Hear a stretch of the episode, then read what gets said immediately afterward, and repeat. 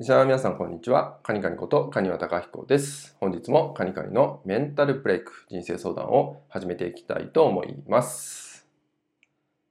先日ですね、ちょっとあった話をね、していこうかと思うんですけど、まあ、クライアントからですね、僕のクライアントさんからご相談をいただいた内容の一部になるんですけど、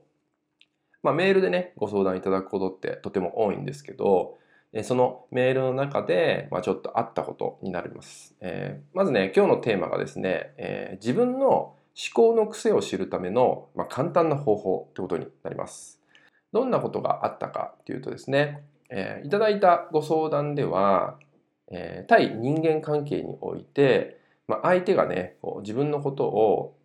無下に扱ってきたっていう内容だったんですよね。無下に扱ってきてるっていうのがあって、まあ、それがなかなかこう落ちなくてね、自分の中に落ちなくて、まあ、感情がね、出てきてしまうって言ったようなことだったんですけど、でその方にまあお伝えしたのはどんなことかっていうとですね、えもう一度今送ってきたメールを、え読み返してみましょうっていうのをお伝えしました。で、そのご自身が送ってきたメールを読み返してみるってことをね、していただいたんですけど、でなんでそんなことをね、えー伝えたかっていうとですね、えー結構ねこのメールで書かれている内容なんかにはですね自分の、えー思考の癖みたいなものが、えー隠れていたりするわけなんですよね。でどんなことが隠れていたかっていうとですねまず自分自身が何にフォーカスをしているのかっていうのが、えー結構文章に現れてきたりします。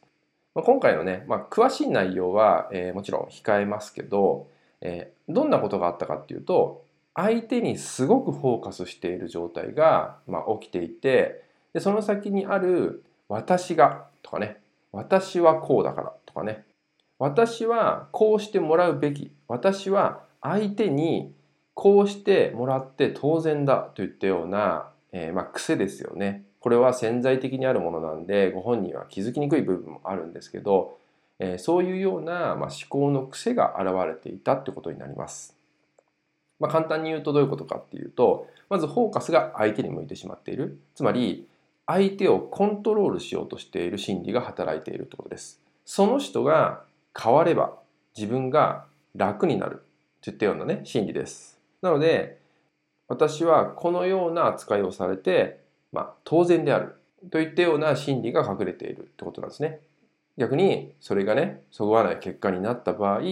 感情として表に出てくるわけです。イライラ不安になるとかね悲しくなるといったような感情が出てきてしまっているってことです、えーあなたもですね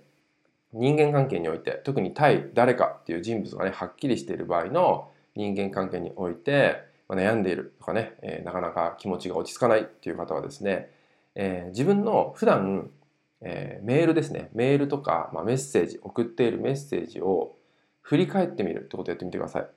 自分が人に対してどんな言葉を使っているのか、えー何にフォーカスした文章が多いのかっていうのを振り返っていただくだけでも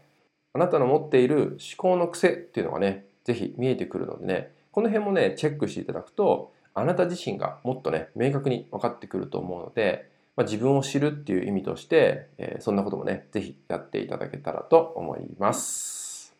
はい、それではですね、今回の内容は以上になります。最後までご視聴いただきましてありがとうございました。